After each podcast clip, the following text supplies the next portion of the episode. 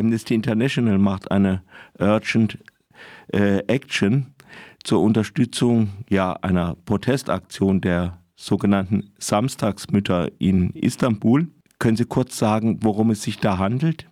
Ja, also es handelt sich um Angehörige von Verschwundenen in den 80er und 90er Jahren. Und zwar sind sie in Polizeihaft verschwunden. Sie machen ihre Aktion seit 1995 jeden Samstag um 12 Uhr auf dem Galatasaray-Platz im Zentrum von Istanbul. Dabei halten sie Fotos der Verschwundenen hoch, ihre, die Namen stehen drauf, es wird eine Rede gehalten und ein ausgewählter Fall wird vorgestellt. Und sie fordern Informationen über den Verbleib ihrer Angehörigen. Und sie hatten schon in den 90er Jahren äh, Probleme. Es gab zu ein, einzelne Festnahmen.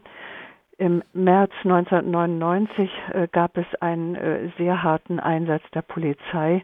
Danach haben sie ihre Mahnwachen ausgesetzt, zehn Jahre lang. Aber da sich nichts in der Sache getan hat, also es gab keine Information über das Schicksal der Angehörigen, haben sie seit 2009 wieder mit den Mahnwachen begonnen. Aber es gab wieder Probleme mit der Polizei. Es gab einzelne Festnahmen. Im August 2018 war die 700. Mahnwache.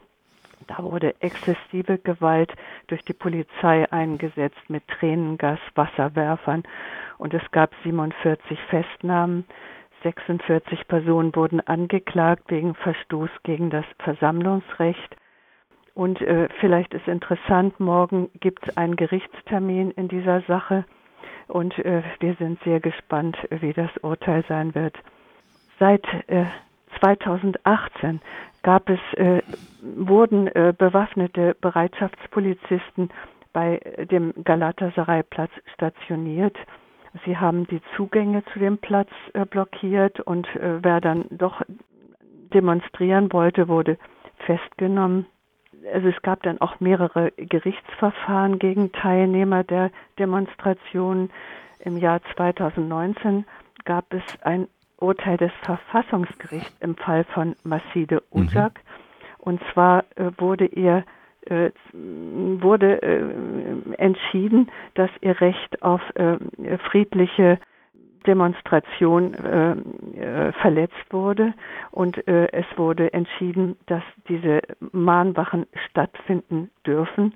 Im Jahr 2020 wurde eine Menschenrechtsverteidigerin Gülserin Jolleri auch äh, in ihrem Fall am Verfassungsgericht entschieden, dass sie ihr verfassungsmäßiges Recht auf friedliche Versammlungsfreiheit nur genutzt hat, also auch, dass diese Versammlung rechtmäßig war. Aber die Verwaltung äh, von dem Stadtteil Beolu hat äh, dieses, diese Urteile des türkischen Verfassungsrechts nicht umgesetzt und hat immer wieder die Mahnwachen verboten und auch die Polizei setzt sich über das Urteil hinweg. Und seit sechs Monaten beobachten wir, dass jede Woche, immer wenn versucht wird, diese Mahnwache abzuhalten, zahlreiche Personen festgenommen werden. Auch im Oktober, äh, jetzt 20. Oktober, gab es wieder zahlreiche Festnahmen. Die Schwester von einem Verschwundenen und eine andere Angehörige von einem Verschwundenen wurden zum Beispiel festgenommen und ihre Hände wurden hinter dem Rücken zusammengebunden mit Kabelbindern. Das kann sehr schmerzhaft sein. Aber auch viele andere wurden festgenommen.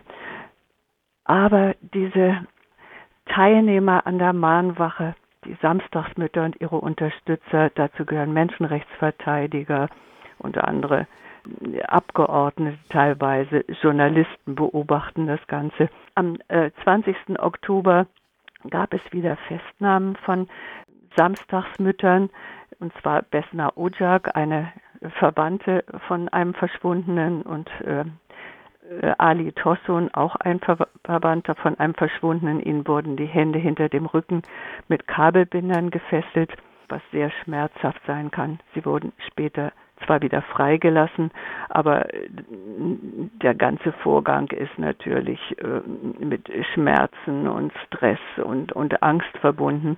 NGOs haben auch immer wieder Gewaltanwendung an den Demonstrationsteilnehmern äh, festgestellt und dokumentiert. Aber die türkischen Behörden setzen alles daran, diese Mahnwachen zu beenden.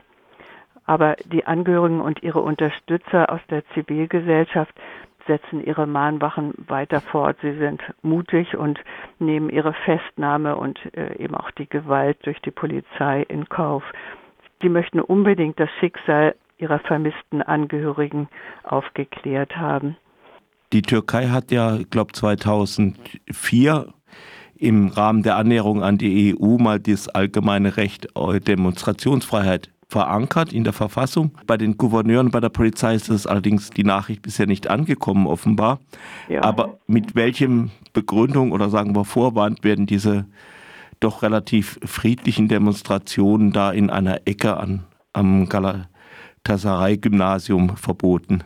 Also es äh, wird behauptet, dass sie die nationale Sicherheit und die öffentliche Ordnung stören, dass verhindert wird, dass Straftaten begangen werden und äh, die, die öffentliche Gesundheit und Moral und die hm. Rechte von anderen äh, von den Samstagsmüttern gestört werden.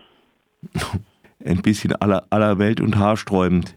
Ja. Aber ähm, vielleicht können Sie äh, auch noch vielleicht einen besonderen Fall von einem verschwundenen oder einer verschwundenen ein bisschen näher erzählen zum Beispiel Hassan Otschak oder irgend so jemand? Ja, äh, Fehmi Tossun, äh, mhm. äh, weil ich die, ich habe äh, an den Demonstrationen mal in den 90ern teilgenommen und ich kenne äh, Hanim Tossun, die, die Witwe, die Frau von äh, Fehmi Tossun, äh, war in Diyarbakir und er kam nach Hause zurück und die Familie sah aus ihrer Wohnung heraus, wie er festgenommen wurde und seitdem von Polizisten festgenommen wurde.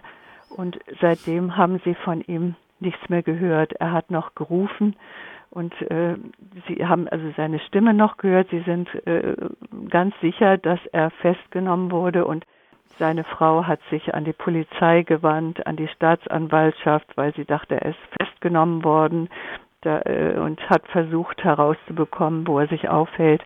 Aber äh, er ist verschwunden und sie hat nie wieder etwas von ihm gehört.